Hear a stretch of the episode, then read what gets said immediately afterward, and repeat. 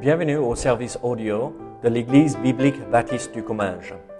Nous espérons et prions que ce message basé sur la parole de Dieu sera pour vous une source d'encouragement et de bénédiction. Si vous ne connaissez pas notre Église et que vous êtes dans notre région, nous vous invitons à venir à nos cultes qui ont lieu dans la ville de Saint-Gaudens, 3 rue Brisée, le dimanche matin à 10h30, ou l'étude biblique le mardi soir à 19h.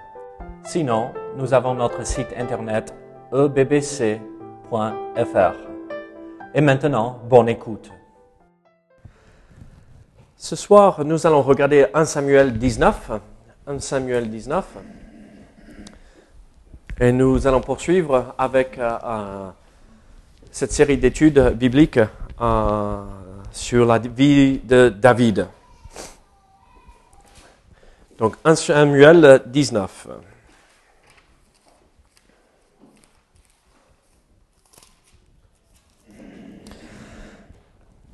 La Bible dit dans le verset premier, Saül parla à Jonathan, son fils, et à tous ses serviteurs de faire mourir David.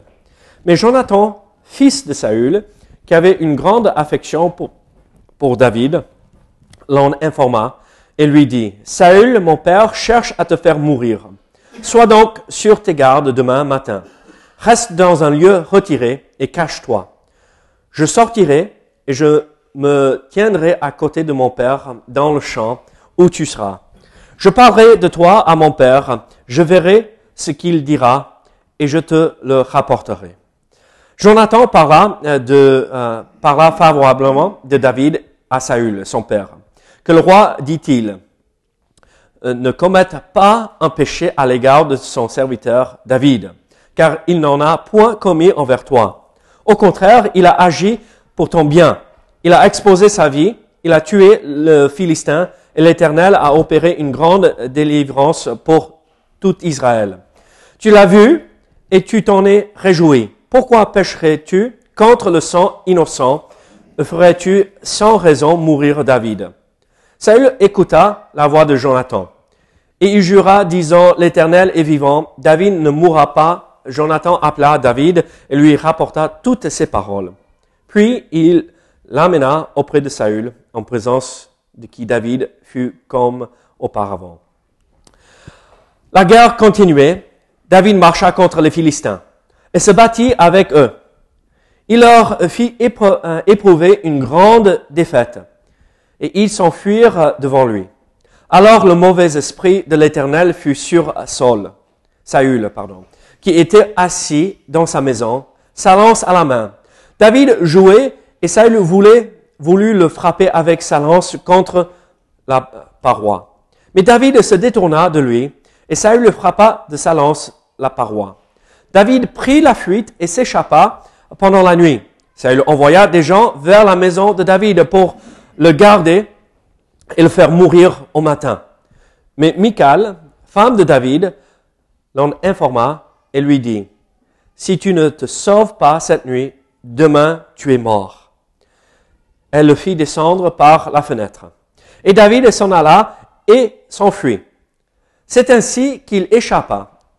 Ensuite, euh, Michal prit euh, le terrafin qu'elle plaça dans le lit. Elle mit un pot de chèvre à son chevet. Et elle l'enveloppa d'une couverture. Lorsque Saül envoya des gens pour prendre David, elle dit, il est malade. Saül les renvoya pour qu'il le vise, visse. Et il dit, apportez-le-moi dans son lit, afin que je le fasse mourir.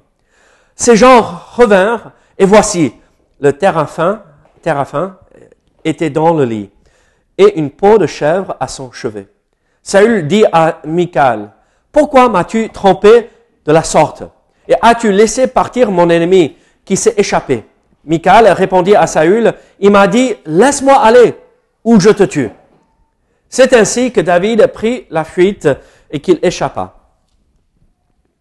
Il se rendit auprès de Samuel à Rama et lui raconta tout ce que Saül lui avait fait. Puis il alla avec Samuel demeurer à Najot. On le rapporta à Saül en disant, Voici David et à Najot, près de Rama.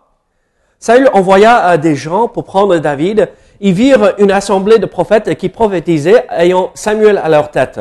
L'Esprit de Dieu saisit les envoyés de Saül et ils se mirent aussi à prophétiser eux-mêmes.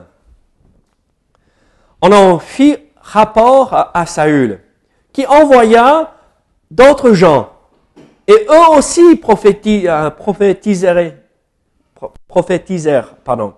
Il en envoya encore pour la troisième fois, et ils prophétisèrent euh, également. Alors Saül alla lui-même à Rama. Arrivé à la grande citerne qui est à Sekou, il demanda Où sont Samuel et David? On lui répondit Ils sont à Najot, près de Rama. Il se dirigea, dirigea vers Najot, près de Rama. L'Esprit de Dieu fut aussi sur lui. Et Saül continua son chemin en prophétisant jusqu'à son arrivée à Najot, près de Rama. Il ôta ses vêtements et prophétisa aussi devant Samuel. Il se jeta nu par terre tout ce jour-là et toute la nuit. C'est pourquoi l'on dit, Saül est-il aussi parmi les prophètes? Prions ensemble. Seigneur, aide-nous à comprendre ce que tu veux nous montrer ici dans ce passage, ce passage qui est riche de vérité, riche euh, d'application pour notre vie. Donc Seigneur, dirige au nom de Jésus. Amen. Là, nous lisons l'histoire de David a, a failli perdre sa vie ici euh, pendant la nuit. Euh, et aussi euh, pendant qu'il était là en, train de servir euh, Saül dans la cour, il prend la lance pour le fixer à la paroi encore. Vous vous rappelez, il s'est esquivé dans le chapitre 18 deux fois. Voici, il tente le coup une troisième fois. Maintenant, il veut ôter la vie de David parce qu'il est jaloux. Il y a un vrai problème. Mais nous voyons ici dans ce passage comment Dieu a protégé David. Comment Dieu a, fait en sorte que David euh, s'échappe, sain et sauf, euh, où euh, sa vie n'était pas en danger. Bon, la suite de l'histoire de David fait en sorte que nous comprenons que sa vie n'était pas facile. il a dû prendre la fuite à plusieurs reprises, il était pourchassé. Donc il n'a pas mené une vie simple et facile, mais Dieu était là et Dieu l'avait protégé. Et en fait, dans ce chapitre, nous voyons la protection de Dieu. Et nous comprenons que Dieu protège les siens. Euh, Dieu nous protège. Et ici, nous voyons un exemple extraordinaire de comment Dieu peut, il ne le fait pas chaque fois, mais comment il a protégé David et comment il pourrait nous protéger aussi, comment il pourrait choisir de nous protéger. Donc en fait, quand David a pris la fuite, il devait se sentir très vulnérable. Vous imaginez, il était au lit, dans son lit, hein, il dormait, et euh, sa femme lui dit, ah, il faut que tu te sauves, il faut que tu t'échappes ce soir, sinon demain matin tu es mort. Ah, il n'y a pas d'espérance là. Pars maintenant. il ne peut même pas, il peut même pas sortir par euh, la porte de devant il doit s'échapper par la fenêtre euh, parce qu'il y a des gens là devant la maison que s'ils euh, voient David, on va le tuer. Donc il doit se sentir un peu abandonné, vulnérable et il doit se poser des questions. L'homme le plus puissant dans le pays veut le faire mourir. Le roi veut ôter la vie de David mais Dieu l'a protégé. Et alors la question veut, euh, à laquelle nous voulons répondre ce soir, c'est comment Dieu a-t-il protégé David? Et nous pouvons voir la même euh, protectrice de Dieu aussi agir de la même façon dans notre vie. Alors, dans les versets 1 à 7, nous voyons euh, que Dieu protège, ou Dieu a protégé David à travers un ami. Et c'est pareil pour nous. Dieu peut nous protéger à travers nos amis. Qu'est-ce qui se passe? On va pas relire le chapitre entier, mais qu'est-ce qui se passe? Là, Saül parle à Jonathan et il veut euh, tuer David. Donc, il, exprime ce désir, je, veux faire mourir David. Et David et Jonathan, vous vous rappelez, la semaine dernière, ils ont passé un pacte entre eux. Euh, on sera amis, euh, alliés jusqu'au dernier jour. Hein. Euh, on va pas se trahir. Et, Jonathan avait son cœur lié avec le cœur de David. C'était des proches amis.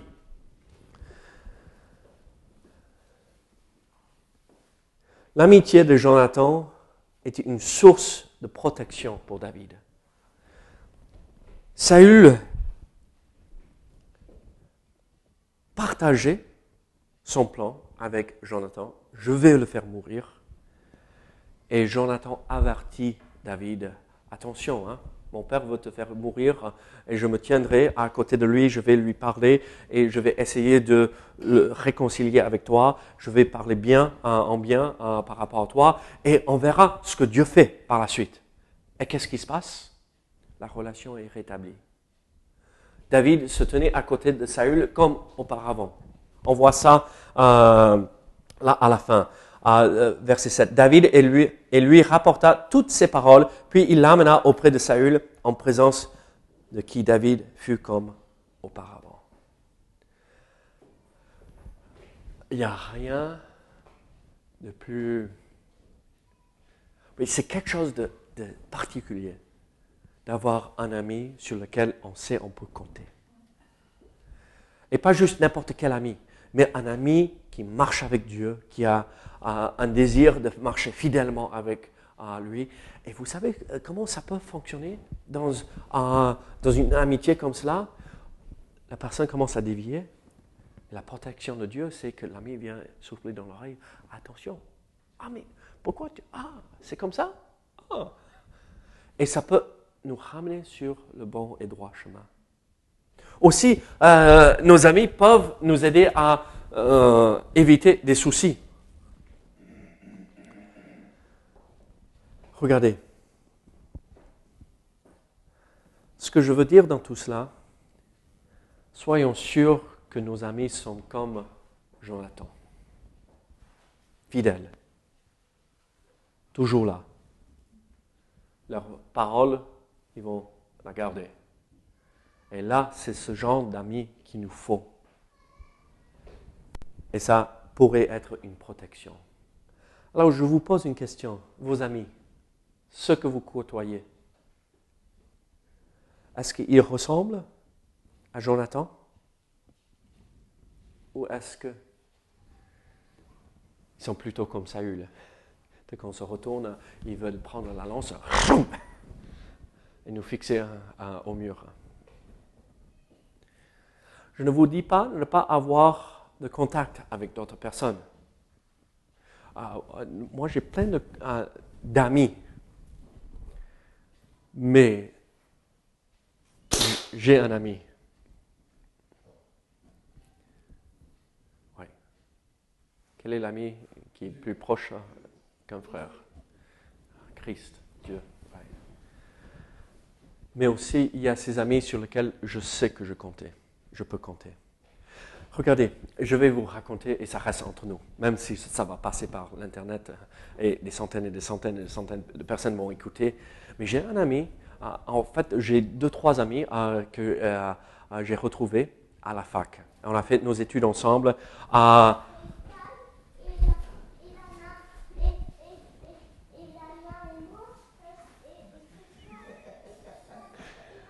Elle raconte l'histoire. Et Cristal, elle a fait ceci. Hein? J'ai ces trois amis. On se connaît euh, depuis euh, plus de 20 ans maintenant. Et peut-être on va passer six mois, un an sans se parler. Mais dès qu'on décroche le téléphone et on parle, c'est comme on s'est vu hier. Et c'est pas juste à oh c'est bon ami, mais là quand on est ensemble, c'est oui on, se tape sur le dos, on rigole, euh, des bêtises qu'on a fait ensemble, bah, pas vraiment des bêtises, mais des choses euh, que des jeunes font, vous savez. Euh, et c'était bien. c'était pas les choses méchantes, c'était bien. Mais aussi au même moment, on était là pour s'asseoir et prier ensemble, et méditer la parole, et travailler, et se préparer pour l'avenir c'est ces amitiés-là qu'il faut développer. Et encore, je ne dis pas qu'il ne faut pas avoir des amis qui ne sont pas forcément à ce niveau-là. Mais rappelons-nous qu'il y a très peu de vrais amis. Et les amis peuvent nous protéger quand ils nous voient s'éloigner. Ils peuvent voir euh, des dangers que nous, on n'a pas fait attention. Ils sont là pour nous aider. Donc, retrouvons ces Jonathan dans nos vies. Mais soyons ces Jonathan aussi pour les autres autour de nous. Parce qu'on en a besoin ici-bas. Regardez, en versets 8 à 10, nous voyons ceci. Donc, comment Dieu a protégé David à travers Jonathan, à travers son ami? Dieu peut nous protéger aussi à travers nos amis. Mais aussi, en versets 8 à 10, nous voyons ceci. La guerre continua, continuait. David marcha contre les Philistins et se battit avec eux. Il leur fit épreuve, éprouver une grande défaite et ils s'enfuirent devant lui. Alors le mauvais esprit de l'Éternel fut sur Saül, qui était assis dans sa maison, sa lance à la main. David jouait et Saül voulait, voulut le frapper avec sa lance contre la paroi. Mais David se détourna de lui et Saül frappa de sa lance la paroi. David prit la fuite et s'échappa pendant la nuit. Comment Dieu a protégé David? C'est David a tout simplement, il s'est échappé. Hein? Ah, regardez, quand nous voyons un danger devant nous, quand nous voyons la tentation qui arrive, quand nous voyons la personne qu'on sait qu'elle va nous hériter, qu'est-ce qu'il faut faire? Se retourner et partir. Pourquoi chercher des ennuis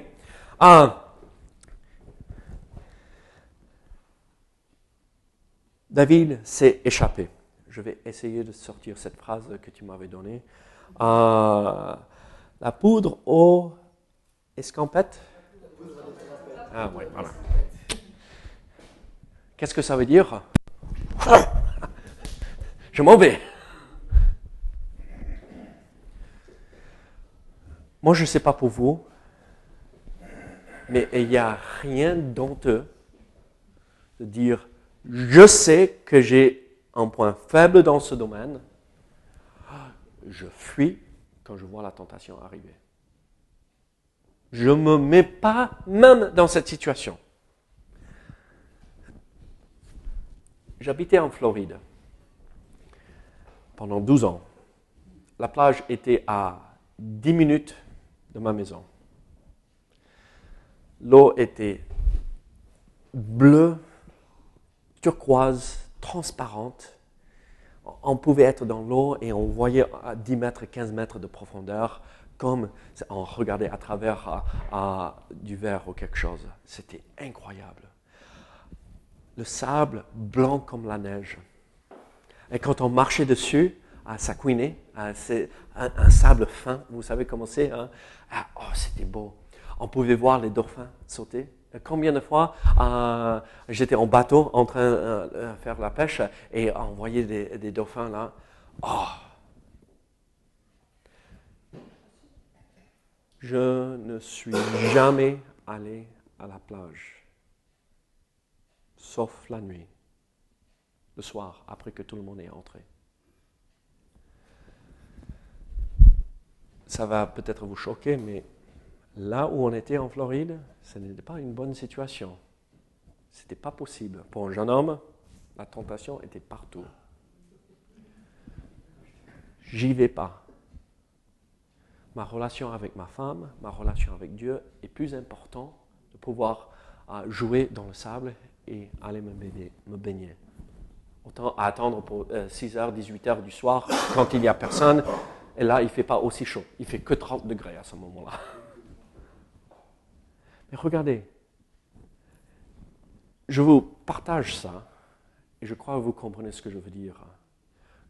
Quand vous savez que ça pourrait être un point faible, n'allez pas là. Ça ne sert à rien. Quel est le point faible dans votre vie? Est-ce que vous dites Ah, c'est pas grave et vous vous approchez? Ou est-ce que vous faites comme David Je m'en vais. Hein? Dès que l'épreuve est là, dès que la tentation est là, je fuis. Je fuis. Qu'est-ce que nous faisons?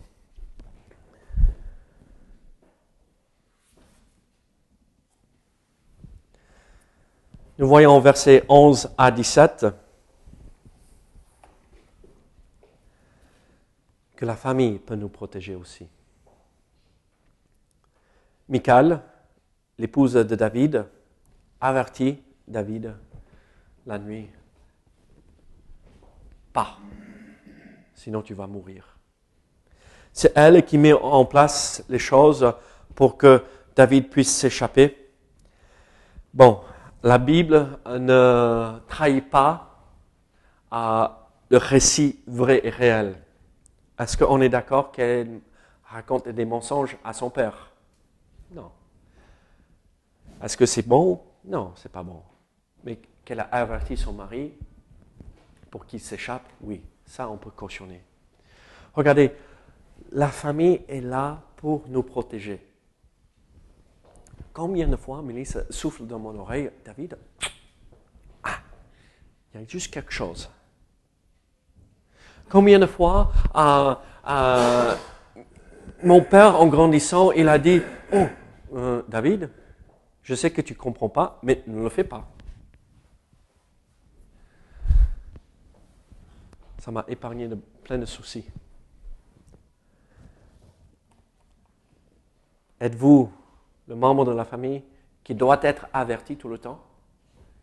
Ne fais pas, ne fais pas. Ou est-ce que vous êtes ce membre de famille qui avertit les autres Soyons ceux qui montrent l'exemple, qui avertit pour protéger. En verset 18 à 24, nous voyons dernière manière que David était protégé par la main de Dieu. Regardez ce qui se passe. En fait, Dieu intervient directement dans la situation. Jusque-là, c'est, on pourrait dire, c'est juste humain, tout ce qui s'est passé. Mais là, à partir du verset 18, on, non, c'est Dieu. Ah, ah, David euh, euh, prend la fuite et il va chez Samuel, son ami qui l'a oint, n'est-ce pas? Euh, Qui l'a oint comme roi. Il, il, espère être en sécurité avec le prophète de Dieu. Et qu'est-ce qui se passe? David est là et Saül entend que David est chez Samuel dans ce lieu qui s'appelle, comment on a dit ça, Najot. Et Saül est tellement remonté contre David, il veut tellement ah, il veut juste voir du sang couler. Euh, euh, et il envoie des gens pour aller le chercher, pour le ramener, pour qu'il euh, puisse le tuer. En chemin, qu'est-ce qui se passe? Ces gens-là commencent à prophétiser. Ceux qui sont allés pour amener la vie, amener David pour que Saül ôte sa vie, ils commencent à prophétiser. Il envoie deuxième groupe, même chose. Troisième groupe, même chose.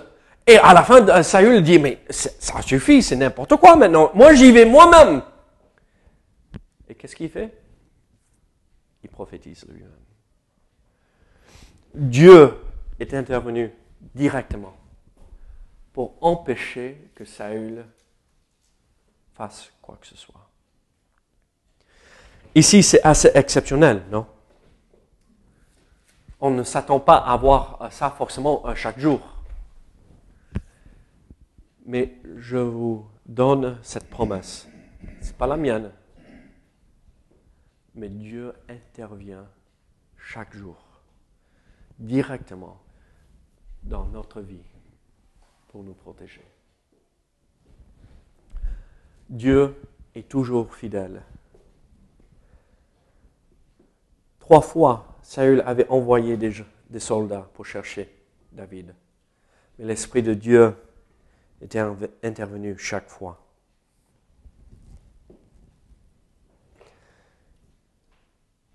Parfois, Dieu révèle sa majesté.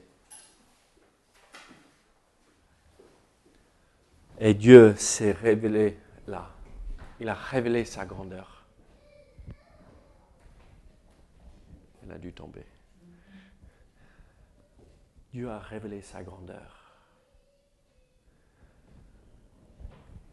comment Dieu s'est révélé à vous?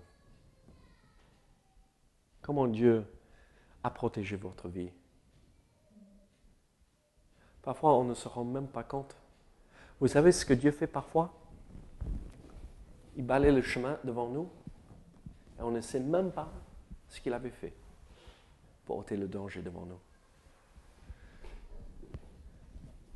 Combien de fois on a été empêché de partir cinq minutes pour ceci ou cela? Car il se tire sur mon manteau. Papa, est-ce que tu peux euh, mettre des piles dans ce jouet? Ah, D'accord, vite. Et je passe en voiture et un accident vient d'avoir lieu là dans le chemin. On ne sait jamais comment Dieu intervient, mais il le fait. Ce que je veux dire par cela, c'est faites-lui confiance. Faites-lui confiance en tout temps et en tout lieu. C'est le Dieu souverain. Il peut protéger. Et il veut protéger ses enfants. Alors, cherchons la face de ce Dieu tout-puissant qui veut protéger et nous protège chaque jour. Prions ensemble. Seigneur, merci pour ta parole. Merci pour euh, cette vie exemplaire que nous retrouvons en David et l'exemple qu'il nous donne, Seigneur. Seigneur, dirige nos vies, protège-nous, Seigneur. On te confie notre vie. Au nom de Jésus. Amen.